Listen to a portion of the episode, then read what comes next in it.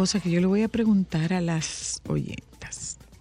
A mí me han hecho solicitudes de que, que, mira, ya entra como, ¿a dónde yo estoy entrando? Sí. Te peinaron como a mí, ¿eh? Te está pareciendo mucho a mí. Era al revés, porque ella va primero que tú, digo yo. Sí, pero se está pareciendo mucho a mí. Ok. Te está pareciendo a Panky. Que Panky me, comía, me copiaba el estilo. No, Y no, yo le decía no, a Panky. Yo le decía a Panky, yo le decía a Panky, eh, déjame ver, me voy a cortar. Panky decía, no, que me estoy dejando crecer los cabellos. Lo siento, Panky. Y tenía, pero ya, ya no le puedo caer atrás porque ahora Panky tiene Ten- una melena, una y melena. aquel cuerpazo. Sí, señores. él está haciendo una competencia como fotos con de- Jesucristo. De, de, De- de- de de- de Panky. toda la vida, De yo con mi pelo corto, así. Y no así también rizo, pero siempre el pelo corto. Ujú. Ah. Pero nada más dije, ¿te está pareciendo a mí? Claro, y es eso malo, bueno, no, a mí. Entonces, bueno, bueno. miren, oyentas, me hacen una solicitud y me hacen otra solicitud y me hacen otra solicitud. Que le cambiemos el nombre a solo para mujeres. ¿Y por qué? Porque muchos hombres lo hagan. No, pero porque muchos hombres lo, programa. hay- lo oyen. Le añadimos una coletillita. No, No, solo ¿por para qué? mujeres y algunos hombres. no, que los No. hombres No. sigan siendo inteligentes y escuchando el programa, porque en este programa se aprende. Entonces, Se habla para las 22 años siendo mujeres para mujeres y se habla para las mujeres y en algunas oportunidades se habla directamente para los hombres, pero los hombres aprenden, o sea que no. entonces, No, no, no, no. Quedémonos así, que estamos bien. No le vamos a cambiar el nombre. No, no, no le vamos a No cambiar nada. le vamos a cambiar el Lo que nombre. podemos, yo creo que Le sí, hacer una añadimos sesión. algo. Yo sí que pienso hacerle una sesión, pudiera ser una sesión para, para hombres. No. Sí, Tampoco. sí, Excluyendo sí. a las mujeres. No, no, No, no. ahí no podemos. No. ¿Qué fue, Señor- Joan? No, no, no. señores, pero miren, nosotros estamos hablando de igualdad de género. Yo no creo en la igualdad. eh, equidad, equidad en todo caso. No, es que igualdad y equidad son diferentes. Sí, en pues este yo caso, creo en la equidad, no precisamente. somos iguales. No. No, yo lo veo como no, que no somos iguales. Yo, No. yo, somos, hay equidad, pero igualdad no hay, porque no somos iguales. Equidad es cua- a igualdad me refiero a que no es que somos iguales, sino que tenemos las, Los mismos la- derechos. mismos derechos y las mismas necesidades Pues y igualdad de derecho, no Eh, de género. Bueno, por eso. Ay, Pero bonito, lo ¿verdad? que sucede es que cuando nosotros hablamos de igualdad de género, muchas personas piensan que nosotros solamente, solamente estamos hablando de las mujeres. ¿Y qué es lo que pasa? Los hombres han quedado rezagados en cuanto a intervenciones para que ellos vayan aprendiendo y ir desconstruyendo esos aprendizajes que la propia crianza da de que los hombres son los que no, no se expresan emocionalmente, de que los hombres son los que toman las decisiones. Entonces yo entiendo que de pronto espacio puede ser sesiones que puedan ir eh, ofreciéndole a los hombres esos aprendizajes que eh, ellos necesitan para nosotros poder llegar a tener eh, una Así, no tendría que ser conjunto, pero no podría. Una no, no, relación- pero generar un contenido exclusivamente para ellos. No, otro programa. Bueno, Digo, nosotros eh, esa hemos es mi hecho- propuesta porque nosotros porque hemos muchas hecho, veces nosotros, hemos nosotros- hecho muchísimo contenido para hombres, claro que Bueno, el sí. lunes pasado Entonces- y hablando de no, vasectomía. hemos, hemos hecho muchísimo contenido para hombres. Entonces, sí, hemos hecho muchísimo contenido Y para hombres. Y y creo que y sí. durante todo este tiempo hemos contribuido a la, Claro. a la formación de un hombre más cercano, un hombre más Bueno, pues, es seguro, porque un hay hombre que más vulnerable. Sí, pero nosotros desde Más solo para mujeres hemos hecho nuestro rol. No Pero bueno, lo, hacemos como solo para mujeres. No, pero bueno, yo no, no, dije no. que cambiar el nombre, No, sino un poco ellos a- que están Pero enfatizar sobre ese, eh, esas, esos temas que muy bien, muy bien le vienen a los hombres y que muchas veces nosotros estamos provocando más esa se- separación entre hombres y mujeres. No, Eso es lo nosotros que yo no. pienso. Bueno, Nosotros en hace- plataforma no. Nosotros no, estoy Nosotros hablando en términos nuestro- generales. nuestro Bueno, pero, pero vámonos al, al, al tema, al tema particular de solo para mujeres. En el tema de solo para mujeres, eh, ciertamente que en los inicios nosotras éramos marcadamente eh, eh, segre- segregacionista, sí, porque para que se pudiera establecer el concepto del programa tenía que ser así. Y además eso fue lo que dio, eso fue lo que dio origen a este programa, que de a poco nos fuimos abriendo y, y- y siendo más siendo más eh, permisivas, no más permisivas, dándole más cabida y mayor apertura a temas de hombres, sí, lo hemos hecho porque en la medida que fuimos creciendo y evolucionando, en esa misma medida nos fuimos, nos fuimos constituyendo en un programa para parejas, en un programa para familias, en un programa eh, para mujeres, en un programa para hombres, pero eh, sin perder nuestra naturaleza, no perdiendo nunca nuestra naturaleza. Esto a propósito, señores, de que aquí entre nos y sin que salga de voz decían, vamos para 22 años. Ay, sí. 22 años. A esa edad estaba tú casándote tú. Ay, sí. A los 22. Ay, sí. Yo me casé a los 22. Ay, sí. A los 22 años yo me casé. Sí, sí, sí, sí. Bueno, oyentas, qué pena, eh, qué pena esto que ha ocurrido un accidente Ay, en en, Bávaro fue. Atomayor. En Atomayor, un accidente en Atomayor que eh, ve involucrados a dos vehículos, uno de ellos de transporte escolar con Niño. Niños en el, en el autobús. eh, ¿Pero un autobús privado o un autobús de, escolar, de la escuela? escolar de la escuela. Pero escolar con, del con MINER. escolares, con escolares del MINER. Del- escolares, Miércoles. el- escolares del MINER. ¿Cómo va a ser? 12 heridos Ay, sí. y dos fallecidos. No la me- colisión no. entre un autobús escolar y un camión tanquero en Atomayor. Hay 12 heridos y dos fallecidos. Estoy leyendo aquí que eh, el papá de uno de, de De uno de los niños eh, hubo que ingresarlo por el impacto de la por el impacto de la noticia y es muy, muy, muy penoso. De verdad que sí. Eh, en Atomayor, el choque entre una patana y una guagua que transportaba estudiantes. Hay varios niños que perdieron la vida. es una guagua del transporte escolar. Estoy buscando la noticia para leerla más en detalles. Un aparatoso accidente entre una guagua del transporte escolar y una patana, deja varias personas fallecidas y heridas en la carretera Atomayor, Sabana de la Mar. Según informaciones, las personas lesionadas están siendo llevadas a centros hospitalarios de Atomayor, mientras que un gran taponamiento del tránsito se registra a la altura del kilómetro 12 de la citada vía. Hasta el momento, las víctimas mortales y los heridos no han sido identificados. Esto cuando se generó esta noticia hace cuatro horas. Es una noticia que estamos leyendo del portal de remolacha.net hace cuatro horas. Eh, estoy buscando más actualización de esta penosa noticia. Aquí veo que, eh, bueno, otro caso de un hombre que mató a su hermano porque agredió a la mamá y la mamá murió Y el hermano lo mató a él. y la madre murió. Ujú, Sí, sí. Ay, yo no sé qué es lo que está pasando, señores. Es una, ¿cómo se dice eso? Una conjunción de los planetas. ¿Qué es lo que está pasando? Pero de que está pasando algo, está pasando. De que está pasando algo, está pasando. Hoy nosotros vamos a hablar con la doctora Luna, él aquí, Hola. la hermana mayor, doctora Luna, sobre seguridad y prevención en los campamentos.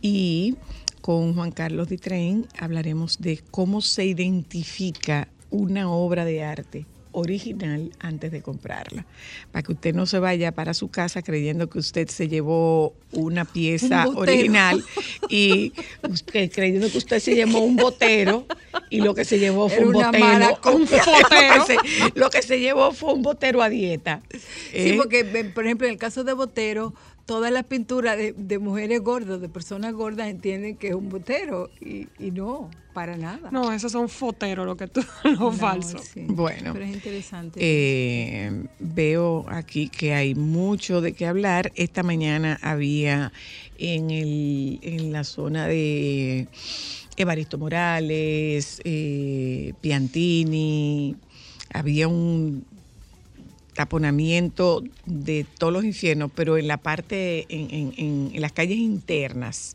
eh, porque estaban levantando la estrella en el Boulevard de las Estrellas. Sí, nosotros tenemos un Boulevard de las Estrellas que lo inauguró Carlos Batista. Y está en la avenida ¿La estrella de Winston quién? Churchill, la de la estrella de Nini Cáfaro, eh, Rafael Solano Ah, y Fernando Casado. Ah, Esta bien. mañana eh, y es A, la, a Nini hay que ponerle dos estrellas. no, a Nini no hay que ponerle dos estrellas. A Nini hay que hacerle un bulevar aparte. A Nini hay que hacerle un bulevar aparte. Claro. Ajá. Que de- el- que de- mi que de amor, secreto, mi amor. Y el maestro Solano. Bien, chiquitico Y el ahí maestro conservado. Solano. Y el maestro Solano así, tranquilito, como quien no quiere la cosa. 90 y pico. 90 y pico. Oye, muchacha. Qué bien, qué bueno que Muchacha, hayan pues mira, le estaban haciendo el reconocimiento con una, levantando la estrella en, en el Boulevard de las Estrellas que nosotros tenemos en nuestro país, en nuestra ciudad, en la avenida eh, Winston Churchill. Y ya tú te puedes imaginar cómo estaba de eh, eh, convulsionado el tránsito por las calles internas. Ya, ya usted se puede imaginar.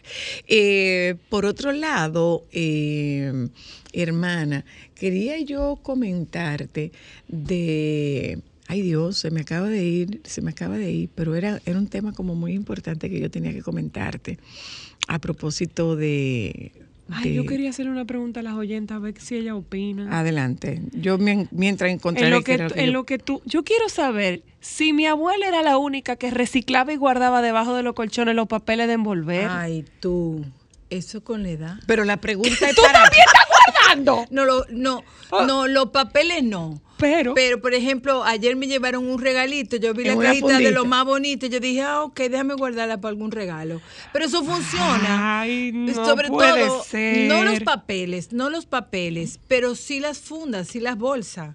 Que tú puedes, tú sabes la vez Sí, que claro, tú mandas cosas de, claro. de funda que tú que te, que te han regalado. Y eso decía mami, eso Claro, decía mami, pa- cuando tú ibas a la casa, cuando tú ibas a la casa y tú le decías, mami, tú tienes una fundita Claro, algo, ahí está. tú ves que para Que- que algo, algo sirve. sirve. Tú- No, los Óyeme, papeles no, los el no. domingo esa señora que está aquí, dígase la madre que me parió, duró 10 horas despegando aquel Para que no se tape, rompa. Para no romper el papel porque era muy bonito. Yo quiero saber para qué. No, yo lo boté el papel. Ah, Pero, lo botaste pero después. sí, pero, pero, pero era bonito y lo que yo decía es, mira, me gustaría saber qué tape utilizan porque es, no se, no se, no se, no arranca la- el, Ah, el ok. papel y la caja se puede utilizar, la Ah, caja se recicla, mi amor, esas cajas de regalos son bastante caras. Además, hay que reciclar, señores. Hola, aló, sí, pero los papeles de regalo no los vamos a reciclar. No, pero No. si, tú tienes un papel grande y tienes que envolver a chiquito. Ah, no, la cinta yo la recogí toda, eso sí, aló. Res- repon- respondiéndole a Cristal, yo tengo 30 y guardo todo, absolutamente no abajo Bien. todo. No abajo del colchón. No, abajo del colchón, no en las maletas. Ah, Ay, ves, bien. santo, en la maleta. No, no, no, no, no, no, no, no. O sea, no, no- no, no, no, no, no, no, no, Te falta el borde de un chele para ser acumuladora. ¿Cómo O sea, que guardando en la maleta? No, Tú no. tienes una maleta llena de De papeles. de regalo que no va a usar nunca. Tú deberías estar mandando una foto sabe por que- DM de ¿Usted esa sabe envolver regalo? Aló. Aló, Hola. hola. Yo también los guardo, no los papeles, guardo las moñas bonitas, las bolsas y alguna cajita si la puedo doblar. Ese sentido de reciclaje, bien. no, espera, Eso no tiene que espera, ver por edad. Eso no tiene que ver por Espérese. edad. Yo no hablé de caja, yo hablé La de moña. papeles. Yo pregunté de papeles. ¿Para qué? Tú envuelves con no- Eh, eso. dime para qué la moña. Para ponérsela, comprar el papel regalo y tú se la pones Claro, algo bonito. Bien, eso- sí, la moña puede ser. La cinta puede ser, pero el papel de regalo, No. ya después que ese papel se dobló, ¿qué? ¿Lo va a planchar? No, pero si te toca, y si era grande y te toca un regalo chiquito, te da tiempo. Sobre todo con tus habilidades Ay, no, manuales para no, envolver. no, porque con yo- tus no, no, habilidades manuales de porque envolver. porque ya yo no voy a regalo. defender, mi amor. Yo, yo Ella no envuelve regalo. bien. Ella tiene que envolver bien, pero ella envolvía libro de tres. O sea que No. ella tiene que ¿Tú forrabas envolver- libro? Claro, a ti no se te, no te acuerdas. Mira, yo tengo una suerte, Era señores. Yo eso. tengo una suerte porque realmente yo tengo pocas habilidades con la mano. Yo digo que lo único que co- hacer con la mano es eh, examinar a los niños y no, y manejar. hacer taco. Ay, Hacer taco. taco. manejar. No, te quedan No, bien los tacos. los tacos te quedan buenos. Espérate, han no te voy a dejar que te No, no, desacredites. no, pero me han tocado tener unas vecinas y unas amigas que me impulsan a aprender cosas. En México era un arte de forrar los libros, mi amor. Le, le- le- le hacían en un material hasta eh, diseño buenísimo. Y yo tenía una amiga que era una dura con eso. Y yo dije, ah, bueno, pues vamos a aprender. Y aprendí. Aprendiste a forrar. Sí, A por eso tú y ves que yo me acuerdo. Y no se queda con... Con, Con burbuja. Con burbuja ni, chueco tampoco, ni una esquina más mal puesta que Buenas otra. tardes. acuerdo. ¿Tú eres de la que guarda también? Eh, sí, claro, para forrar libros y todo, pero ¿Viste? soy la... hab- hablando de regalo, tú tienes que completar el video para saber qué fue lo que te regalaron. Ay, no, todavía. dejaste- lo dejaste en la Todavía, porque la están pimpeando, la estoy pimpeando. Ah, ok. La estoy No, pimpeando, la estoy Yo voy a estar pimpeando. pendiente. La estoy pimpeando, tú verás. Hello, hola. Saludos, ¿cómo están, cabina? Muy bien, gracias. Dos cositas, soy la y demás. Dale. Primero, las fundas yo las guardo, pero los papeles no, porque yo soy de los que creen, sobre todo cuando tú le das a los muchachos, que el regalo hay que romper. ¡Ria, Ah, eso sí. Tú y ves. Para y la niños otra, sí. Y la otra, Zoila, necesitas juntarte con Alberto Vargas para toda esa gente que te dicen, mira que le vamos a cambiar el programa. Usted ponga su y programa, ¿ok? Alberto ya no me quiere. Hello, hola. Hola, hola, hola. Soy la una, una apenas pude escuchar la, la, la inclusión del programa porque me tuve llamada y tuve que pagar. Pero con para lo que sucedió del accidente, lamentablemente, no sé bajo qué criterio contratan esos tipos de choferes. Porque ayer mismo el de la de la Federación de Fútbol venía una guagua de San Cristóbal por la carretera vieja llena de jóvenes y esa y el chofer de esa guagua venía como que era en un Fórmula 1 Claro. Ay, a las Dios 5 mío. de la tarde. Ay, Dios mío. Sí, eh, eh, eso, eso, eso es bueno saberlo. O sea, Pero ¿qué- ¿cuál es el criterio? ¿Y cuál es el punto aquí, señores? La responsabilidad de los papás. Yo siempre planteo eso. Cuando mis hijos van a tener alguna actividad donde yo no voy a estar y se van a movilizar, es importantísimo y necesario saber cuáles son las condiciones. En este caso, si es un eh, chofer de un, de un escolar, eh, saber quién es el chofer, cuáles son las condiciones en que está el automóvil. Los papás tienen que estar pendientes de eso, porque muchas veces eh, asumimos, bueno, si es un servicio que ofrece la escuela, todo está bien, no, no voy a pagar, no sé cuánto, pero no, es necesario que los padres asuman este conocimiento, sobre todo también en los casos de los transportes escolares, que muchas veces son eh, eh, contratados. Eh, nos vamos con que, ah, bueno, el señor, pero vamos a saber cuál es la condición en que está el, el, el, el, transporte y cuáles son las condiciones del Pero mira, conductor. una vez es- eso es nosotros, necesario. nosotros hicimos un hicimos un programa con con eh, eh, Figuereo y nos habían dicho como que se estaba haciendo un tema de una licencia especial para, para poder hacer eh, para poder hacer transporte escolar. Pero la verdad es que sí, hay que revisar en qué condiciones está. Yo creo que quizás por eso fue que a nosotros nunca nos dejaron ir a, a paseo de la Pero- escuela. Y pase mucho con, con- con la cualificación de las personas que están dando servicio. E- Es lo mismo lo que hemos visto, los accidentes que, es, que ha ocurrido eh, con personas de transporte turístico. Entonces, yo creo que todos estos accidentes tienen que ver, obviamente, con temas de imprudencia, con temas de eh, eh, condiciones en que están los lo- transportes y las imprudencias y, y- y que muchas veces Que me lo cometen los auto- lo- los Joan. Joan, que me lo confirmen, porque creo que vi ahí eh, eh, eh, rápido, vi como que eh, el chofer de la del otro vehículo que colisionó eh, se había ido. Confírmame eso, Joan, por favor. Confírmamelo, Cristal. Y los patanistas Aló. ni se diga. Aló. ¿Me puede bajar el volumen del radio, por favor? Aló. Sí, Le escucho. yo guardo.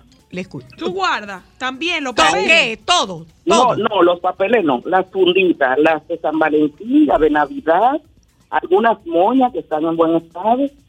Yo guardo bastante. Mi amor, yo te voy a hacer el cuento. Voy a hacer Ay, indiscreta. yo voy a organizar un Voy a ser indiscreta y voy a hacer el cuento de la doctora Luna, mi amor. Ay, ay, Ay, Dios. Dios. El de la tarjeta. Ah, pero eso es viejo. Que era una tarjeta. No, pero lo fui yo. Dile a ella que te No, no, diga. no, no, no. Un enamorado que ella tenía que le mandó una tarjeta Oye. reciclada. No, pero en ese tiempo no se usaba el reciclaje. Le mandó una tarjeta. Claro, era una No. tarjeta reciclada. Bueno, pero- Le puso un papel arriba. Está bien. No que- puede ser. Lo que pasa que era O sea, un él intentó, él intentó marear la tarjeta para dártela. No, no. Lo que pasa era es que una tarjeta que le había usado. el reciclaje es válido porque nosotros debemos de tener una conciencia de no se desvíe, doctora. reutilización No se desvíe, doctora, y cuente qué fue lo que ocurrió. Entonces es válido tú guardar tu, fu- tu fundita. No se- no se En desvíe. ese caso, Cuente hace la historia mucho, cómo fue. Una persona que me mandó una tarjeta el día de los enamorados, pero una tarjeta que estaba utilizada y él fue muy ah, Ingenioso. creativo, le puso un papel en blanco y entonces me escribió con falta ortográfica y demás. Eh, entonces Ya bueno, se le fue el amor. No Pero- fue por reciclar la tarjeta, es seguro que fue una falta ortográfica. Bueno, pero hay- el- no es que el, Ahora el te voy a preguntar, ¿y cómo tú te enteraste? El interés de lo que No cuenta, fuiste pero tú la que te enteraste, yo creo que fue Antonita. No, no, pero eso es obvio porque tú Que te le das levantó cuenta, la cosa. Tú te das cuenta que, que- que cuando Ay, le pongan Dios. algo. Pero yo bueno, creo pero que está bien, se le ingenió. ¿Qué yo, vamos a yo hacer? pienso que mira, y nosotros tenemos que ir y, eh, eh, Yo acabo de reciclar una fundita. y a los niños también hay que enseñarlos a reciclar, porque muchas veces, eh, y, yo pienso que es una cultura que poco a poco nos- nosotros la vamos a ir. in- in- in- Mira, Sí, hay pero no- hay pero no guardemos papeles, con el no tema- guardemos papeles. Por ejemplo, con el tema del reciclaje, por ejemplo, el tema de las ropas. eh, o- hoy día Ah, hay sí muchas personas que están utilizando, reutilizando ropa usada. Totalmente de Eso es, acuerdo. un- es como una, una corriente. Lo Eso que hay tiene es un que nombre saber- ya. Sí. Ya no es ropa de segunda mano. No. ¿Cómo es? Pre-love. Traduce. Pre-love. Preamada.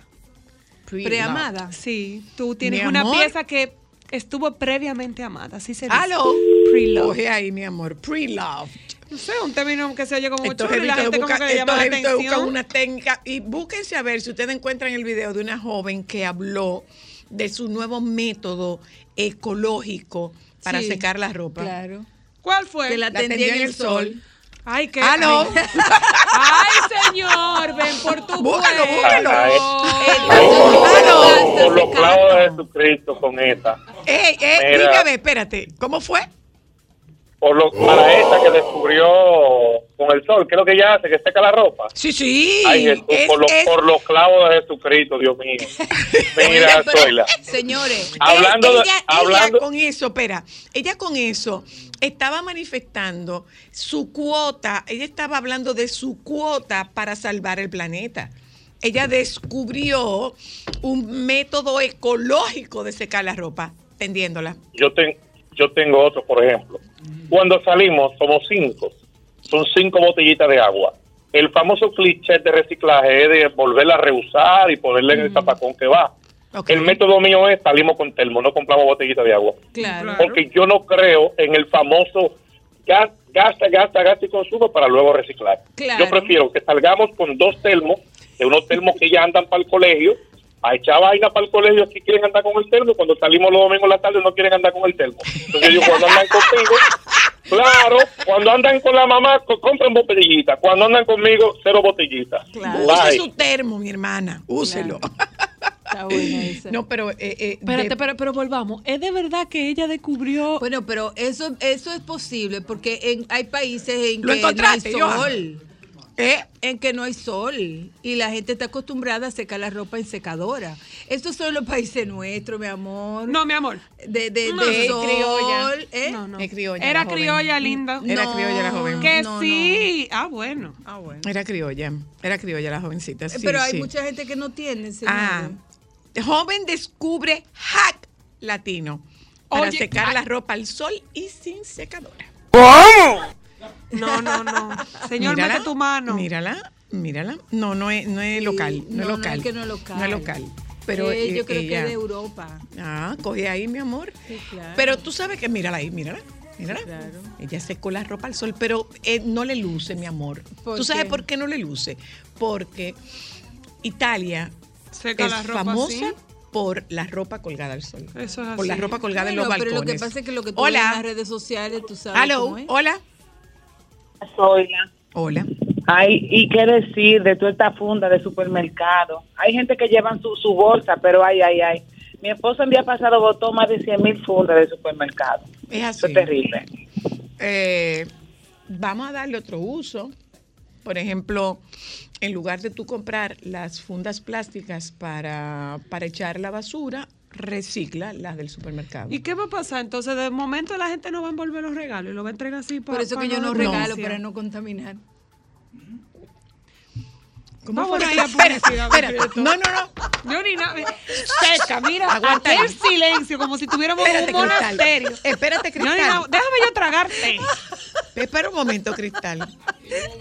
Esperen un momento, por favor. Voy- tú no tienes algo más fuerte para yo echarle aquí de allá abajo. Os agradezco, os agradezco silencio en este momento. Les voy a agradecer el más absoluto silencio.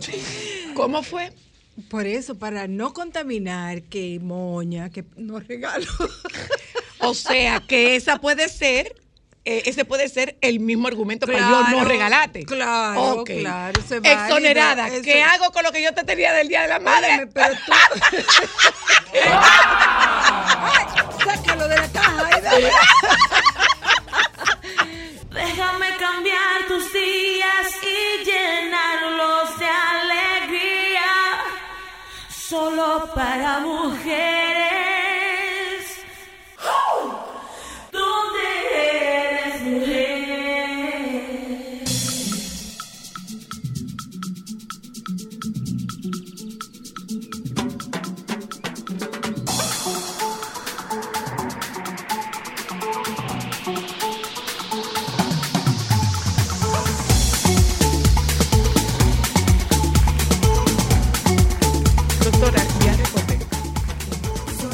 Después de lo de, lo, de lo de los regalos.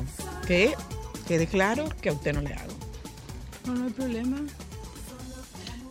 Tú no tendrás problema con que yo no te haga, pero yo sí tengo problema con que tú no me hagas. Ah, sí. Sí, claro. Pues acostúmbrate. Porque me tengo que acostumbrar. Mira, no.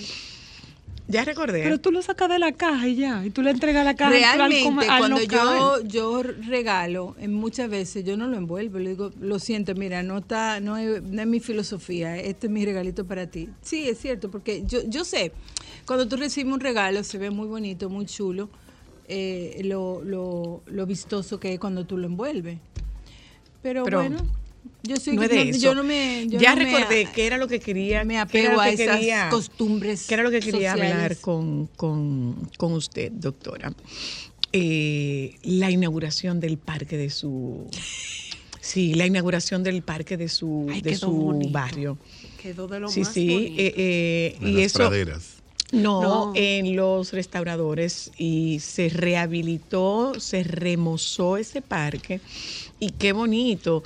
Pasamos por ahí Ay, el domingo y de verdad la recuperación de ese espacio que es un pulmón en una zona que la gente no se imagina como que, bueno, es como Es- como de, de- de los que viven en la zona, si es no, el, eh, bueno, es uno de los lugares que yo siempre, cuando me mudé ahí, digo, esto es uno de los rincones mejor guardados de la ciudad. Sí, realmente sí. Porque tiene una particularidad que es un área donde no cruzan calles. Entonces, para tú llegar ahí es prácticamente como un Tiene que laberinto. ir para allá. Dobla, dobla. Sí. Eh, y sí, la verdad que es un reconocimiento a- al trabajo que viene haciendo el ayuntamiento en lo que tiene que ver con la recuperación de esos de esas áreas de los parques. Ese es un parque de se llama Restauradores Norte, eh, una área que, que el parque realmente lo fue construyendo la propia eh, eh, comunidad. Y yo tengo conocimiento de personas que se mudaron ahí. En- entonces, estamos hablando de 30 años. Entonces, esa área era las afueras de la ciudad. Tengo una amiga que me plantea, me decía, cuando nosotros nos mudamos aquí, eh, por aquí pasaban las, las vacas. Entonces, eh, las- eh, cuando movía, movilizaban las vacas para llevarlas a, a- a la finca. Entonces ellos poco a poco fueron construyendo el área del parque. Uno puso una matica y fueron delimitando eh, eh, eh, el, espacio.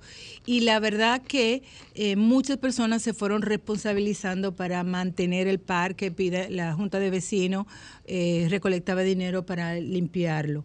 El parque se fue deteriorando y sí, en este remozamiento Hicieron áreas inclusive para los niños, lo cual que a mí me encantó muchísimo porque es necesario, es una manera de reconocer el derecho que tienen los niños al juego. Muy pocas áreas los niños tienen para jugar y cada vez las áreas se van limitando y los niños están quedándose en las casas eh, eh, sin tener actividades físicas. Entonces, eh, el que un niño vaya a un parque eh, es una posibilidad de tener actividad física, pero también de relacionarse socialmente Pero además con de, otros forma segu- además de forma segura, porque, Sí. porque es seguro. Sí, entonces también hay...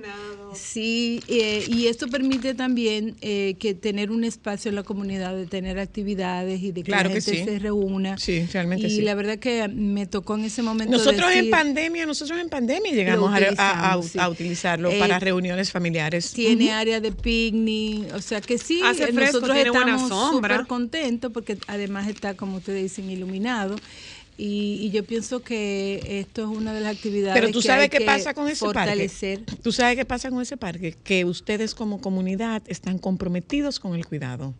Y Sí. ustedes cuidan el parque. Sí, lo que te decía, por ejemplo, eh, eh, previo a- al trabajo que se le hizo, pues había una persona que eh, eh, se ocupaba de mandar a arreglar cuando el ayuntamiento ni por ahí pasaba.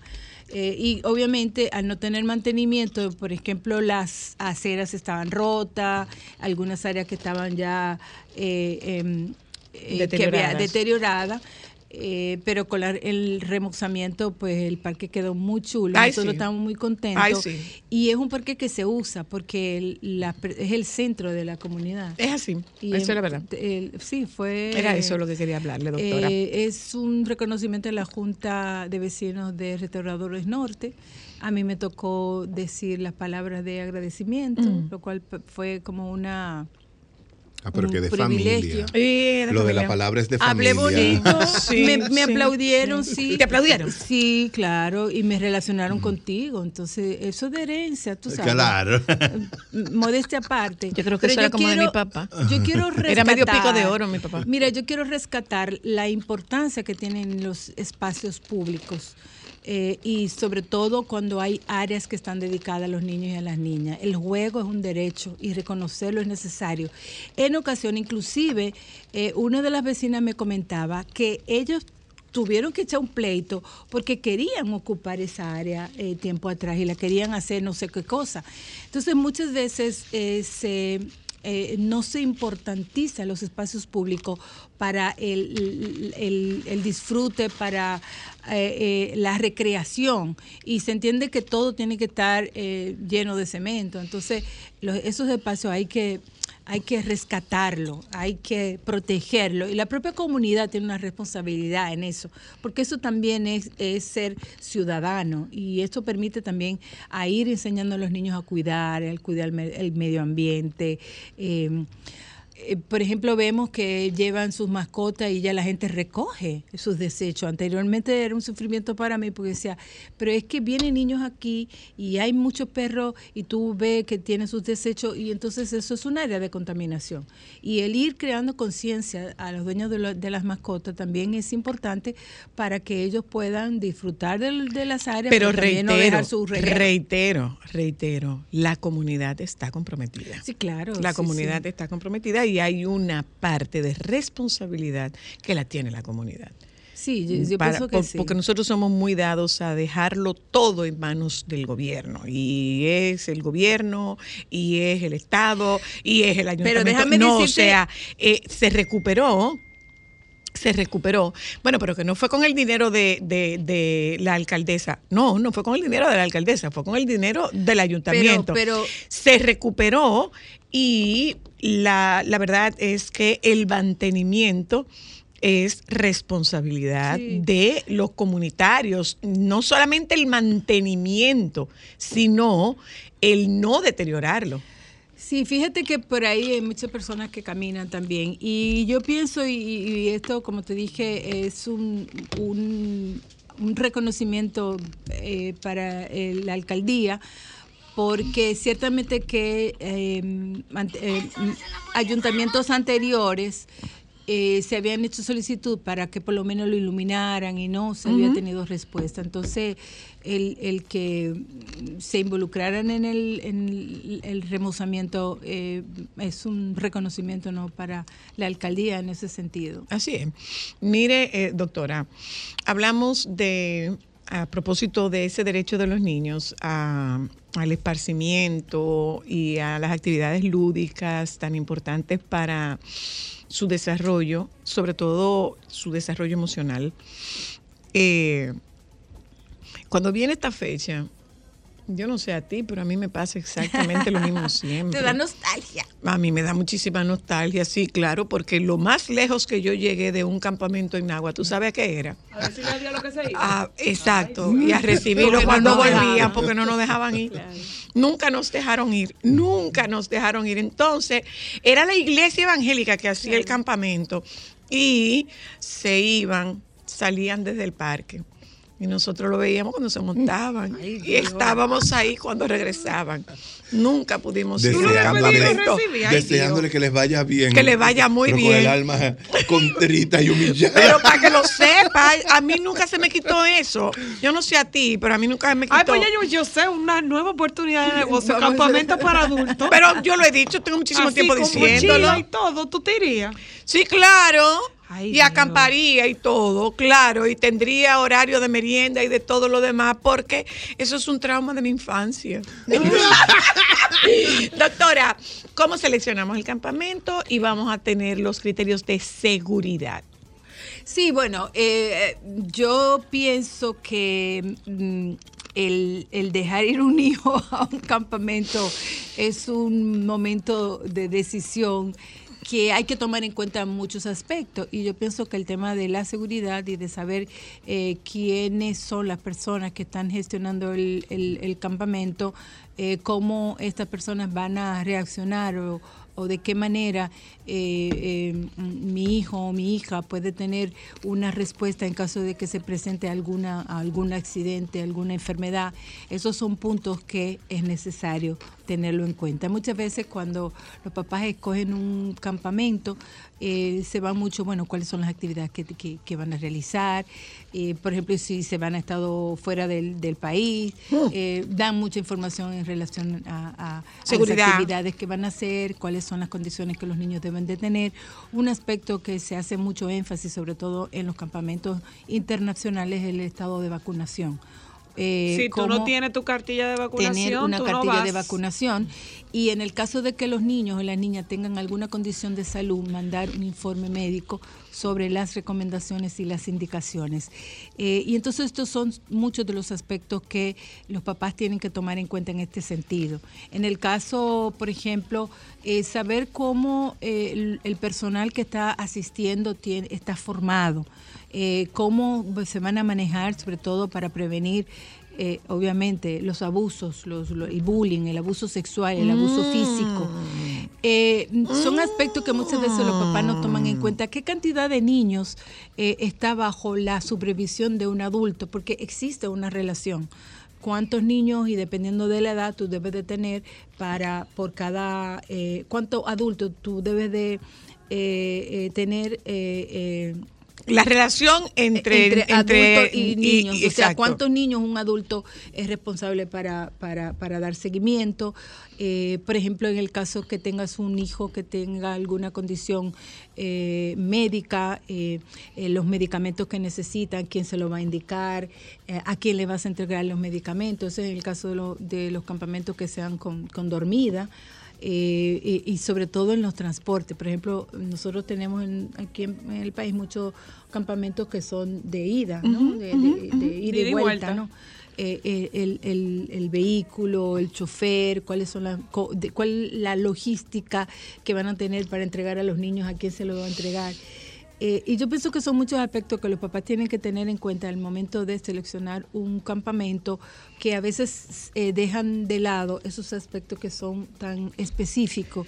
Y más que nada como que se, se, se llevan, ¿no? De, ah, el campamento, cuánto cuesta, quién lo lleva, pero hay eh, esos aspectos que, que son minuciosos y que es importante tenerlo en cuenta.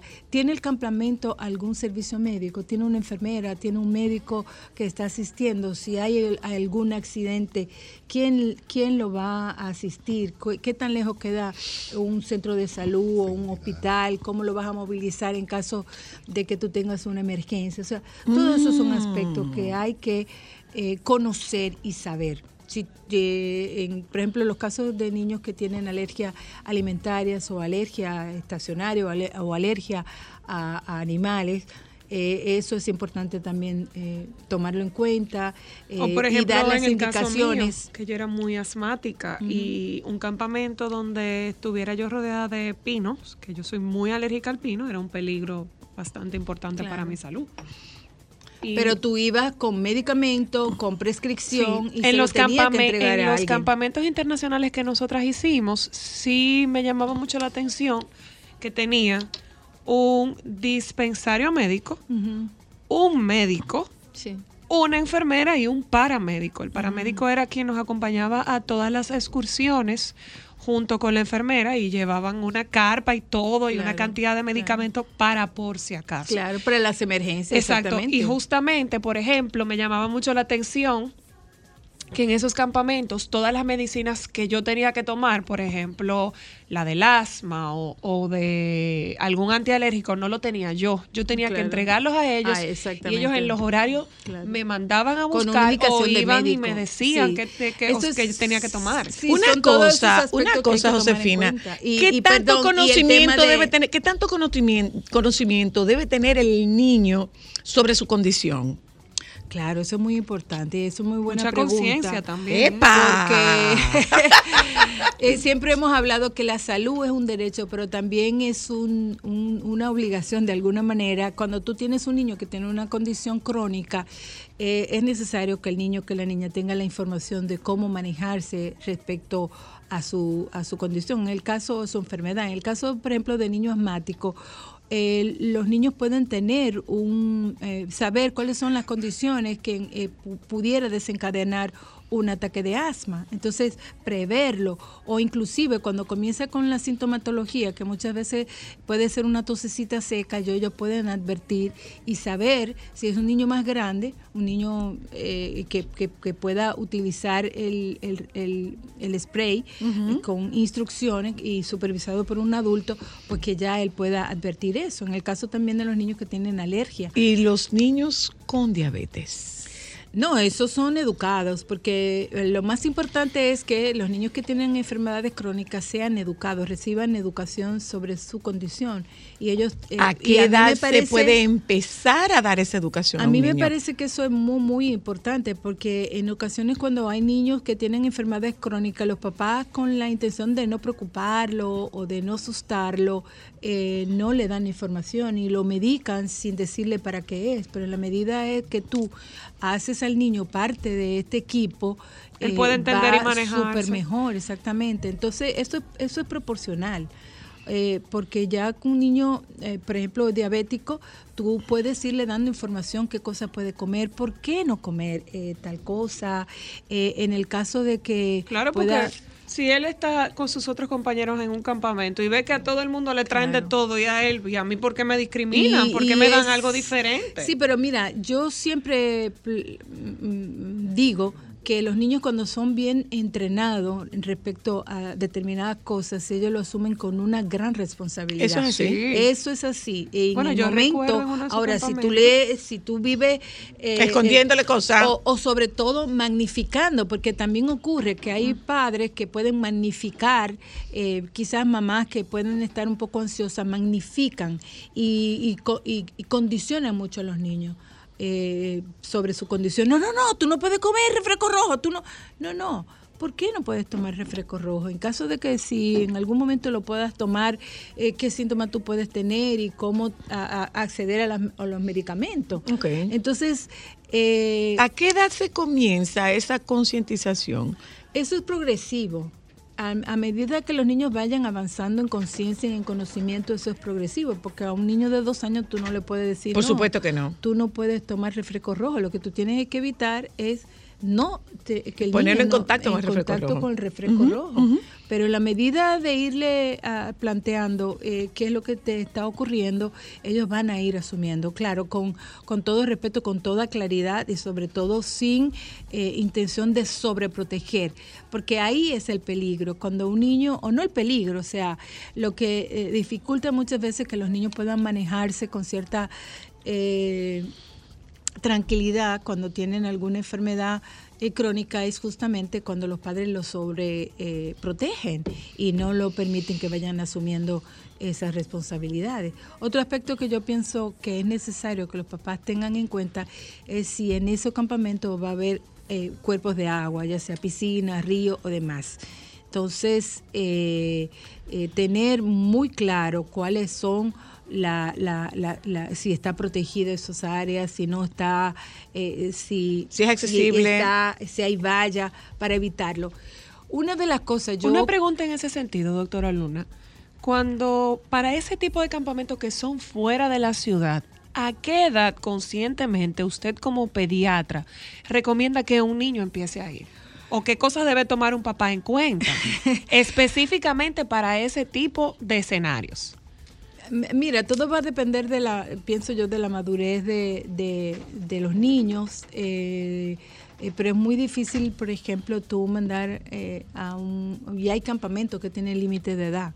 Entonces, eh, todo va a depender del, del niño. Yo diría que a partir de los 9 o 10 años, aunque hay campamentos que aceptan a niños más pequeños para, para dormir, pero eso va a depender de qué tan... eh, em, ¿Entrenado puede estar un niño para estar fuera de su eh, casa? eh, es- sí, y, y- y- y también de la autonomía que pueda tener.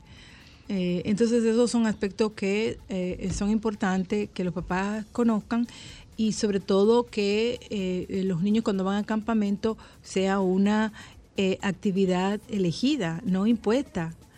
Porque muchas Mm. veces, no, usted va para este campamento de deporte, porque usted tiene que hacer deporte. No, se supone que estamos en verano, se supone que es un espacio mi tiempo también libre, pues, yo sé lo para que los niños puedan hacer lo que lo que gusten. Y no me vengan que después de todo el sacrificio que yo hice para mandarte para ese campamento, bueno, tú me mandaste para un campamento de fútbol, pero a mí no me gusta el fútbol. Yo he sabido de personas que mandan niños a campamentos fuera del país a los 9, 8 años. Para mí eso me parece ser muy arriesgado como papá.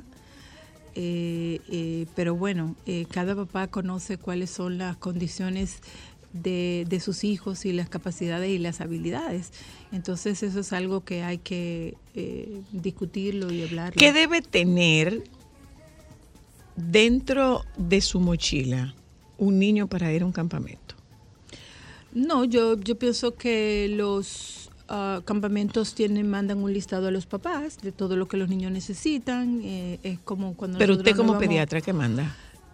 No, es que no- la mochila no puede llevar nada que no eh, que que no con, que no lo pida el campamento y sobre todo si lleva algún medicamento o alguna eh, indicación tiene que ser a través de los adultos, o sea, no poner nada en la mochila para que el niño se automedique, eso debe de ser Manejado eh, por un manejado por el equipo y por la persona que está asignada para eh, eh, la atención médica.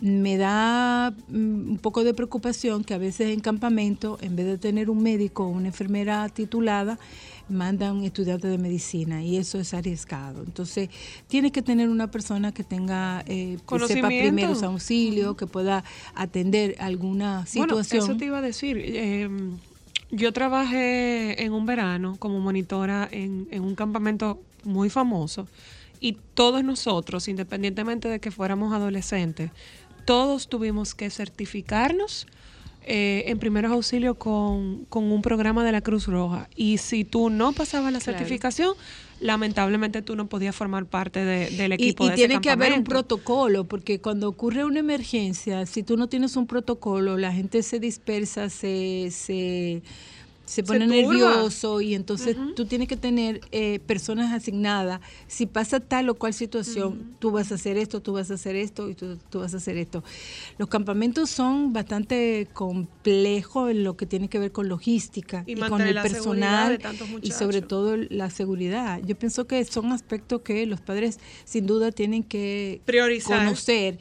Y eh, en caso de que un niño tenga un accidente, ¿cuáles son las instrucciones que tú como papá le va a decir? Me tienes que llamar inmediatamente, lo puedes llevar a tal servicio eh, de salud o, o- o- o- o qué vas a hacer con mi hijo, si, si, si autorizas a que lo puedas llevar al, al servicio de salud más cercano y después avisarme. O sea, son aspectos que son importantes para eh, que se puedan dialogar y que se puedan conocer y tener eh, certeza de qué va a ocurrir en caso de cualquier de estas necesidades. Muchísimas gracias, doctora. De nada, Luna. a la orden. Eh, ¿Tú le vas a dar regalo? antes de. No, claro que no. Yo, su Ah, yo le di a ella, yo le di a ella un regalo del Día de la Madre, del Día de los Padres, del Día de la amor, Abuela, de del co- Día de, de todo de el qué sé yo, cuánto quilate mi vida. No, yo no te regalé un diamante de qué sé yo cuánto quilates, yo te regalé una caja de, de productos premium de Babor, ultra premium. ¿Eso es más que un diamante? Claro, mi amor, Bella. Mire, eh, doctora Luna, antes de irnos, por favor, Cuente, a ver. por favor, así breve, porque los niños pueden atragantarse en los campamentos. Eh, ¿Qué hacer? ¿Qué hacer si se atraganta un Dentro niño? de las capacitaciones que se da en primeros auxilios, eh, una de las cosas que se enseñan es la maniobra de Hurlich, que es cuando una persona se atraganta, eh, qué debe de hacer, eh, cómo a- actuar en caso de un atraga- atragantamiento. Esto va a depender de la edad del niño. Entonces, eso es preciso que el personal que asiste en el área de salud tenga esos entrenamientos para atragantamiento, herida, caída, fractura, semiahogamiento, Dios no lo quiera. Eh, todo eso son cosas posibles. No es para que tomen miedo, pero yo pienso que en la medida que tú sabes lo, eh, eh, cu- cuáles son los ah, el plan de atención a riesgo que tiene el campamento, mientras más información usted tenga, es mucho mejor. Y hay niños que tienen algunas condiciones que pueden eh, ir a- a- al campamento siempre y cuando los papás puedan, eh, eh, mm, el campamento tenga un personal eh, que pueda dar asistencia eh, en ese sentido. Por ejemplo, algunos niños con cierta discapacidad. Es necesario también que ellos puedan disfrutar, disfrutar del. Gracias, doctora Luna. Miren, eh, el próximo tema que nosotros tenemos en la tarde de hoy surge justamente de un comentario eh, en el grupo familiar de un botero. Eh, ¿Es digo, original o es falso? Ven una gorda y dice que es un botero. Es un ¿Qué te botero. Entonces, eh, nuestro, nuestro experto eh, en arte, el conde de Montecristo, El Marqués. De Costa Verde, Vamos a discutir Conde de Montecristo, Marqués de Costa lo Verde. mismo, todo eso es lo todo mismo. eso es lo mismo. El ahijado de Todo eso es lo Real, mismo. quien en vida se llamó Isabel II. Elizabeth. Elizabeth. Queen Elizabeth. Eh, nos vamos a publicidad para que usted sepa. Y no nos vamos para los de allá, también son los de aquí. O sea, ¿cómo usted sabe cuando un Fabre Sallén es de verdad y cuando un Fabre Sallén es de mentira? Si te la casa soy la luna original.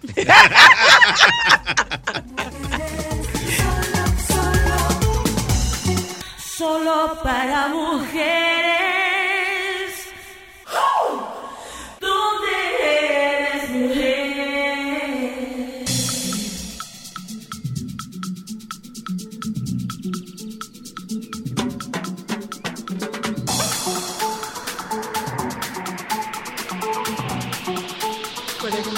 Claro, yo también. No, pero ¿por qué te vas? Porque te vas. No, mi amor, pero, pero el tema vino justamente por ti. Por mí. Oh, pero claro, No, por esta por discusión, por esta discusión que se produjo en nuestra familia eh, sobre cómo tú podrías verificar que una obra de arte fuera de verdad y- o que fuera de mentira. Googleala. Es una forma. Casi. Casi. No, mi corazón, Sí, porque ok, ¿cómo- acuérdate cómo- que cómo los asiáticos son muy buenos Falsificando. Y ahora con el tema de, de la inteligencia artificial. artificial hablemos, hablemos, eh, eh, eh, arquitecto. eh, Don hablemos. Juan Carlos Ditren Flores, Marqués de Costa Verde, Duque de los Plátanos Maduros y 81 títulos inmobiliarios más. 82, porque la, la reina no te dejó alguno. Espérate, reina que no te alguno. te Mira, Juan Carlos. ¿cómo podemos- de la difunta, Ajá. tu madrina. Sí. Mira, eh, eh, Juan Carlos, ¿cómo, ¿cómo tú puedes establecer que una obra es auténtica y que no es una muy buena copia? Porque hay como que afinar muy bien, porque se le puede pasar por debajo de la mesa hasta a ojos, hasta ojos expertos. No, sobre todo cuando tú no tienes el conocimiento y tú quieres Pero se empezar le puede- a invertir. pero se le puede ir en a ojos empiezas- expertos. Mire, el mercado de- de- Visuales. del arte cada vez está mucho mejor establecido y, con, y delimitado. Sabe, cada quien sabe dentro del mercado del arte quién hace su función. Y la mejor manera de identificar un- una pieza original es la procedencia. ¿De dónde viene? ¿A quién yo se la compro? Ok. Ok, entonces si yo no lo compro a, a un dealer que es como la que es el, el que vende independiente o un marchante que ya tiene una galería de arte establecida o, o una fundación eh, o en una feria de arte, entonces hay que pedir a quien tú se lo compres el certificado, porque las eh, obras de arte, además de la cédula que le ponen los artistas por detrás, que es que dice el año, la técnica, el formato, etcétera, etcétera, la mayoría tienen, tienen est- esta cédula, se llama, entonces tienen un certi- certificado de arte. Cuando usted va a comprar, cuando usted se va a gastar más de 500 yo diría mil dólares en, en arte, que es de lo más bajito, ¿verdad? Que sí que hay en, en el mercado de arte. eh, usted debe pedir un certificado de autenticidad. Ok. Eso, eso te lo dan. Y el que el dealer, el galerista o el marchante simplemente va a invertir mucho menos de 5 mil pesos aproximadamente por la autentificación de esa obra, que hay expertos. Aquí, por ejemplo, Abil Peralta Agüero es un gran autentificador. ¿Cómo se hace la autenticación del arte? Bueno, eh, lo primero es el que lo va a hacer debe, debe conocer al artista, por supuesto, y hace una pequeña investigación. Y tiene que ver con el tipo de material que se utiliza, en la fecha en que se hizo y la serie en que estaba trabajando el artista en ese momento. Hay artistas que sencillamente tratan un mismo tema toda la vida, pero usualmente lo van haciendo por series. Serie, la serie blanca, la serie azul, La serie de color, la, serie, de oscura. colores, animales, paisajes, lo que sea. Entonces, en ese, en ese, en ese proceso, pues ya entran la técnica, cómo utiliza la técnica. Dígase, si un artista pinta al óleo, no es lo mismo el óleo de el maestro Ulloa que el de Guillo Pérez, por ejemplo, o de. Candido Vido. O inclusive de su tránsito, de, de su evolución. Correcto. Y, y ahí yo, yo me atrevería a decir que incluso, bueno, las personas que tienen mucho conocimiento de arte, es que hasta el olor eh, en las obras es diferente, independientemente de que utilicen materiales similares, como cada uno hace sus mezclas de los colores, el olor es muy particular. Yo recuerdo mucho, porque yo fui estudiante de- del maestro Guillo Pérez, recuerdo mucho el olor de él, porque las pinturas de él olía más aceite de lo normal del óleo de otras personas. Y cada vez que yo entraba a la galería, me llamaba mucho la atención que las obras de él olieran así y, por ejemplo, las obras de Willy su hijo no. Entonces, Exacto. eso era, era como quien dice, parte de la cédula de la obra de él. Yo te Es tengo parte- dos preguntas, Juan Carlos. mi Uy, Dios Acuérdate que el sueño de tu hija siempre fue de ser curadora de arte. Toda la vida ha sido. Pero, apasionada. pero muy a tiempo. Claro que sí. Eso es Vamos uno de mis proyectos de cuando yo sea una persona más mayor. Que yo tenga la paciencia y la tranquilidad de simplemente Lo vas a disfrutar. morir en los libros y en las obras. Yo tengo dos preguntas, Dime, eh, Juan. Carlos. Número uno, So shit. si yo voy a hacer una inversión importante porque quiero empezar mi colección privada de arte, ¿debo contratar un profesional, un curador, un experto para depurar que esas obras sean originales? Y número dos, si yo como pintor preparo, por ejemplo, esa serie y yo entrego esas series a este equipo que conoce mi trabajo para que lo cure, cuestión de que puedan ayudar a certificar mi trabajo para motivos de venta. Bueno, la primera, eh, cuando tú vas a empezar una colección de arte, tú no necesitas un curador de arte, tú necesitas sencillamente querer no. comprar una obra de arte. Ujú. Y Un experto más que un curador. Sí, y lo interesante sería que tú lo compraras a una persona que sí tiene los conocimientos y la capacidad para hablar de arte. O sea, que Entonces, preferiblemente puede ser o, una, o, o un independiente, un agente o una galería. O un galerista o al mismo artista. Al mismo artista. A veces hay artistas que tienen dealers que ellos le entregan parte de sus obras y ellos se, se encargan de comercializarla, pero ellos no invierten en promoción del artista.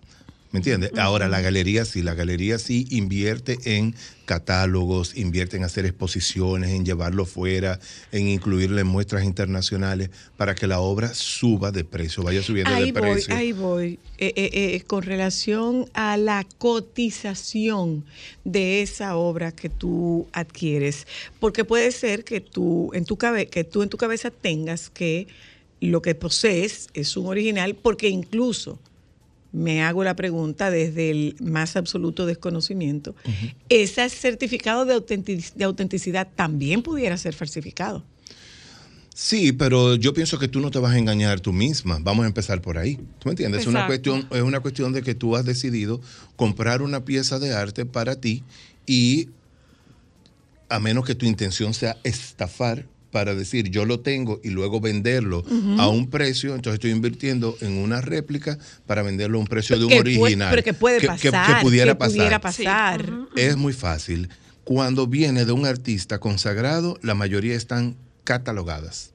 Es decir, están en catálogos del mismo artista o están en catálogos de galerías y de museos. Oh, Ok, Entonces tú están le en das periódicos. seguimiento ahí. Pero mira, eh, a mí me parece que en República Dominicana hay muchos artistas, hay muchos muy, muy buenos pintores, muy Claro, cotizados. claro que sí. Eh, mira, para, para terminar, eh, voy a conectar las dos preguntas, la de Zoila y la, y la de Cristal. Y luego caigo con la tía. Entonces, eh, una manera fácil de empezar una colección de arte es empezando con los artistas nobles, los artistas que están empezando su primera exposición, su primera individual, su primera colectiva, y tú vas, eh, desarrolla una intuición como cuando tú dices, ¿por dónde me voy? Para que ¿A la llegar más- a la? Exacto, tú dices, bueno, pues por aquí, porque al final tú eres que vas a disfrutar de esa pieza de arte. Yo digo que las obras de arte son como las joyas que nosotros utilizamos, pero son las joyas que tenemos en la casa, que adornan la casa, entonces tiene mucho que ver con eso.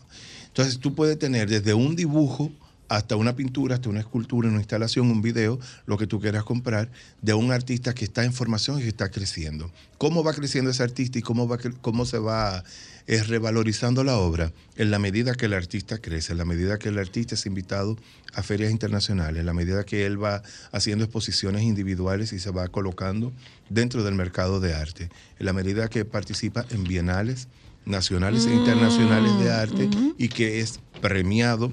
De hecho, lo que le da la consagración internacional a los más grandes artistas del mundo, número uno, es la Bienal de Italia, la Bienal de Venecia. La de Venecia, ajá. Esa es la gran Bienal. El que ganó la Bienal sabe que todo lo que él pintó antes y todo lo que va a pintar después Subió. subió, de precio y él va a vivir de eso y él va a poner límite para eso. Y literal, en buen dominicano, él puede pedir por su boca. Literal.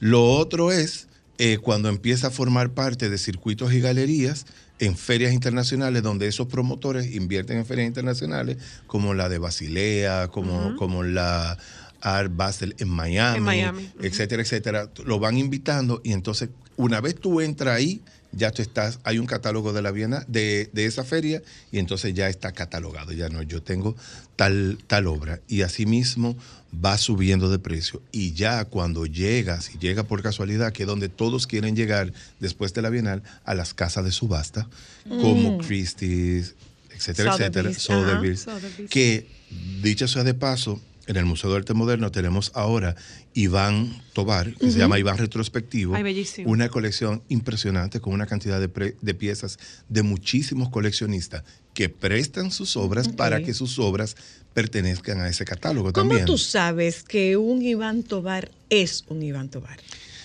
El tema, la técnica, la factura, el año, Sí. todo, o sea, está ahí. Copiar Iván Tobar es, Muy difícil. es complicado. Porque Sobre todo por el tema del uso de los colores y la técnica. Pero No decía, fácil, ¿eh? decía Josefina que ahora mismo tenemos el gravísimo eh, inconveniente para esos artificial. fines de la inteligencia artificial.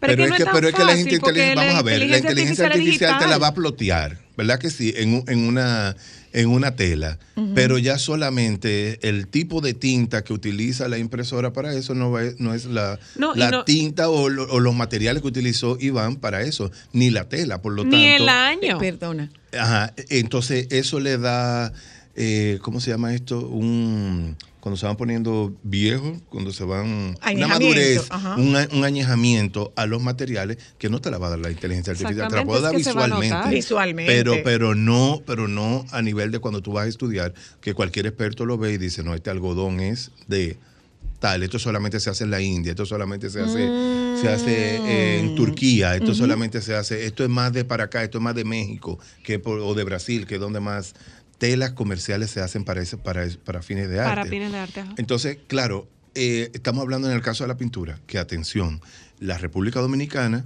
a nivel de arte eh, es el medio, eh, es elitista en ese sentido. A ver. Es el medio que prefieren los coleccionistas, la pintura.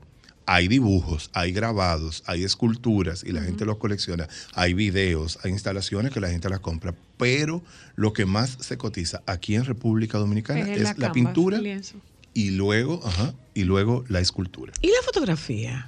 La fotografía sí hay coleccionistas, Pero no pero no se cotizan tanto como las eh, como las pinturas. Como la pintura. Yo tuve la oportunidad de participar en, en la tasación de una colección de arte a través de, de Cultura Arte Dominicana con María Elena Ditren y eh, vimos fotografía de, de Fernando, Fernando Báez y fotografía de Luis Nova y eh, la tasación nos dieron más de mil, mil quinientos dólares. Ah, sí. Sí. ¿Cuánto estará costando la famosa gallina de los huevos de oro de Luis? Eh, que, No, eh, pero eh, porque- Una fotografía espectacular, Sí, la gallina la de los huevos de oro de Luis Nova. Debe, eso, pero no pasa de 5, por ejemplo, de 5 mil dólares. Aquí, porque pase de 5 mil dólares una fotografía. No, y por ejemplo. Es complicado. No es que no exista, atención, no es que no exista y no es que un, un curador o, o no un la no galerista diga, no, no, no, no. la voy a tener. Yo, es, para tú llevarte esto, tú me tienes que pagar tanto. Pero dar- realmente el precio del mercado, No eh, que, que por cierto, hay una base de datos internacional para que tú tienes que pagar para tener acceso hacia ello, donde cada vez más los artistas registran sus obras Ok. para, para, que, para que a través de ese fondo ellos puedan asegurar. Eso te O iba a sea, tú no preguntar. necesariamente tienes que venir a comprar la obra, tú No. puedes comprar la obra viendo el catálogo. Eso te iba a Correcto. preguntar, Ok. Juan Carlos. Perdón, si ahí, existe... ahí, por ejemplo, en Christie's y en esa casa de subasta, la mayoría de los compradores no están situ. No están. No. están. Están en el teléfono, están en eso. Ellos saben lo que van a comprar. Y ellos saben la pieza. Ellos estudiaron y ellos dicen, yo tengo para pagar tanto y yo voy a pujar para tener esa pieza. Y por un ejemplo, yo te iba a momentito, Cristal, preguntar en ese sentido. Aló, Sí, buenas tardes, Zoila. buenas. Eh, yo quiero preguntarle a la persona entrevistada si Al tiene una arquitecto idea de qué- ah, el arquitecto Ditren, gracias. Si tiene una idea de por cuánto están las obras de Ureña Rí, por favor. Gracias. Mm, de Fernando Ureña. Ah. Sí, bastante cotizado. Eso va a depender el tamaño, el año y el tema. Pero Ureña Rip no se, no se vende por menos de 10 mil de 10 mil dólares. De 10 mil hasta, hasta 30. Primero, porque él es un maestro. Además de que él es un maestro, es un maestro que falleció. Entonces quiere decir que su obra, exacto, su obra está terminada Exacto. Claro. se saben cuántos Ureña Rip hay y yo, para, para ampliar mi colección, sé qué pieza de Ureña Rip estoy interesado. Porque también, también tú no compras todo lo que, lo que él pintó. A lo mejor me interesa Dos o tres. tal cosa, ¿me entiendes? Entonces yo digo, quiero una mujer, una figura de una mujer, o un paisaje de Ureña Rip, o algo más, eh, ¿cómo se dice esto? Eh, abstracto, pues entonces yo voy detrás de eso, de, de lo que, de lo que quiero. Lo interrumpo de nuevo. Buenas, hello. Buenas, Le escucho. sí. Eh, me gustaría saber más o menos una obra de Jorge Severino. Ahí va a preguntar por el maestro Severino. Sí, sí. Que Justo Esas negras, yo soy loca. Esas negras espectaculares del maestro Severino. Y además ese, ese charm del maestro Severino. La terminación, No, la tiene Severino. tela, se verían la- la- lo- los bordados, la fábrica, todo eso.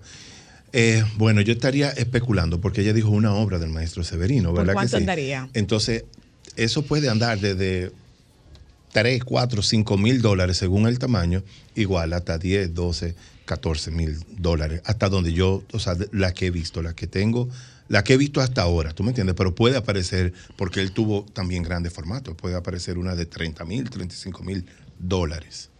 O sea, que depende el tamaño de la serie. Hola, hello.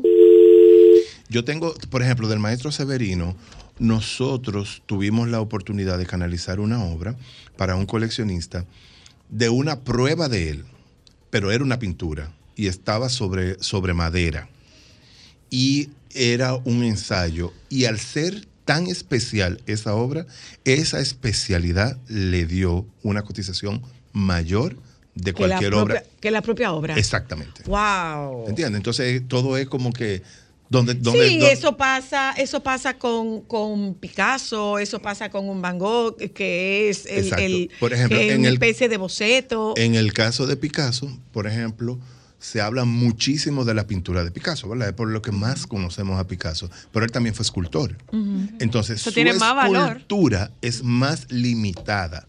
Porque exactamente Por tiene lo menos tanto, piezas. es casi seguro Más exclusivo. que sea más valorizada. Porque em, em, Y eh, también existen su menos. tránsito como, Perdóneme. como, como pintor. Hola, Como hello. hizo- Hizo un cambio. Hello. Buenas tardes. Buenas, le escucho. Eh, quisiera saber cómo ellos pudieran valorar una obra de Oviedo. Ay, espérate. Lo conoce. perdón. ¿Dónde yo podría contactarlo? Porque tengo unos cuadros que quisiera que lo vieran. Ok, primero, yo no soy un tasador de arte, tú sabes, pero sí podemos cata- catalogarla. Es decir, eh, decir, armar la cédula y, y consultar para ver cuál es el valor de ella en el, en el mercado exacto. ¿Ok? Entonces, el maestro Oviedo es uno de los maestros más preciados por los coleccionistas. Eh, además de su vasta obra que, que él tiene, Oviedo tiene la gracia de que eh, se, le ha, se llama el, se le ha dado el mote también del pintor de la revolución, entre otras cosas, y tiene murales muy importantes en edificios muy importantes y emblemáticos que conservamos. Entonces, esa trascendencia del maestro Oviedo hace que sea muy potable y muy deseado en el mercado del arte.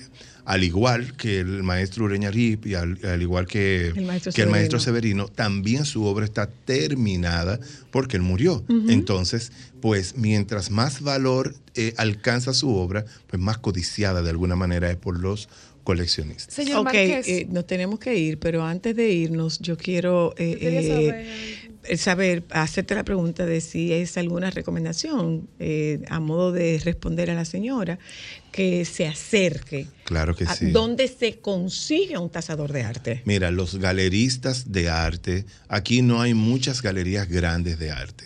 Ok, entonces las galerías grandes que van, puedo decir nombre, desde Sí, Arte sí, San sí. Ramón hasta, eh, ¿qué te digo? Lailo. Riesel, hasta eh, Desiré, eh, se me fue el apellido de Desiré. Céspedes. Exacto. Que, que todas, eh, todos estos galeristas y dealers pueden, eh, María del Carmen Osalle, de, de Osalle eh, Galería de Arte, todos ellos te pueden, cuando tú llevas la obra, sencillamente ellos te pueden ayudar y sobre todo si la intención es venderlo y tú no tienes un Certificado. un certificado, ellos tú- te lo pueden canalizar el certificado y no es muy costoso. O sea, lo que vale la obra y lo que tú vas a ganar, el certificado es nada, digamos que ponga usted, por decir un precio, 5 mil pesos por una obra que cuesta 5 mil dólares, es nada si lo vas a, a negociar. Claro. Gracias, eh, ¿Y por qué tú sabes ustedes. tanto? Oye. Él está terminando su doctorado, Ay, ¿eh? sí. ¿Tú? ¿De arte? De arte. Un doctorado en Él es que me va a dar todos los pensos. Sí.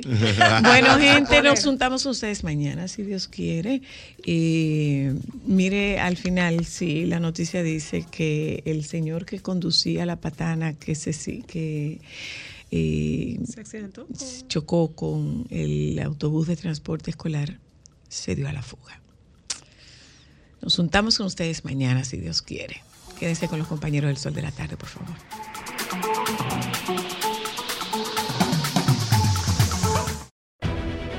Sol 106.5, la más interactiva. Una emisora RCC Miria.